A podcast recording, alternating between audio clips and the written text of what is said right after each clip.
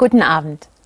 Vielleicht sind Sie ihnen ja heute begegnet. Mädchen und Jungen als Königinnen und Könige verkleidet. Und ein Kind mit einem großen goldenen Stern vorneweg. Genau. Die Sternsinger sind unterwegs. Als die heiligen drei Könige bringen sie den Segen Gottes in die Häuser und Einkaufszentren, zum Bäcker und ins Seniorenheim. Die Kinder wollen allen, zu denen sie gehen, Glück und Segen wünschen, ihnen eine kleine Sternstunde bescheren. Mit Kreide schreiben sie einen Segenswunsch an die Tür. Jesus Christus möge alle segnen, die hier wohnen oder arbeiten. Bei mir in Berlin-Neukölln sind die Sternsinger auch im Rathaus willkommen, mitsamt ihrer klappernden Sammelbüchse.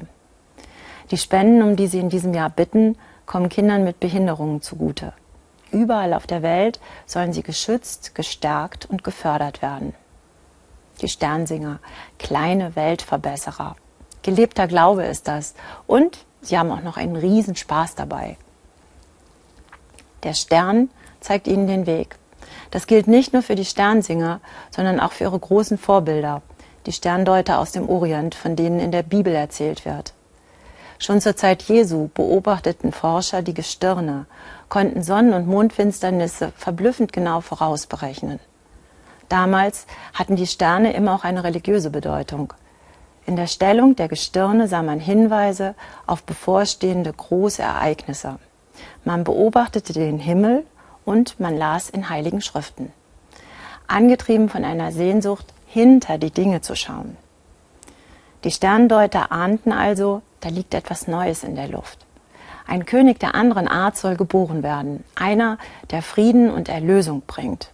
Und dann machen sie etwas Verrücktes. Sie brachen auf. Sie gingen auf eine lange Reise, um zu schauen, ist diese Himmelserscheinung eine Täuschung, ein Irrlicht oder echt.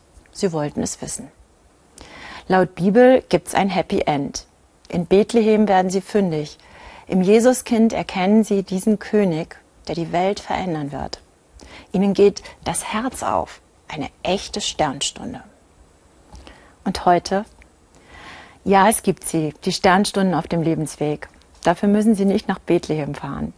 Vielleicht lässt eine Reise nach innen ja Sterne aufleuchten. Eine innere Reise anzutreten kann auch schwer sein, denn immer mit dabei sind Umwege, Irrwege, die Abgründe, die finsteren Zeiten. Wo bleibt dann die Erleuchtung? Mir hilft da das Bild vom Morgenstern. Er leuchtet vor dem Sonnenaufgang, kündigt das Ende der Nacht an. So ein Licht, hell wie der Morgenstern, soll in meinem Herzen aufgehen, heißt es in der Bibel.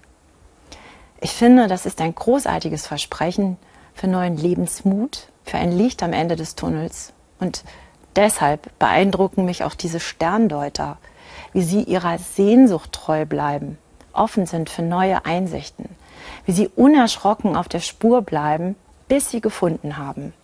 Denn auch ich bin auf der Suche auf dieser Suche nach der Lichtspur mitten im Lebenschaos, weil ich Orientierung brauche und Momente, in denen mir ein Licht aufgeht oder ein Problem sich löst, das unlösbar schien. Wenn ich neue Lebensenergie spüre.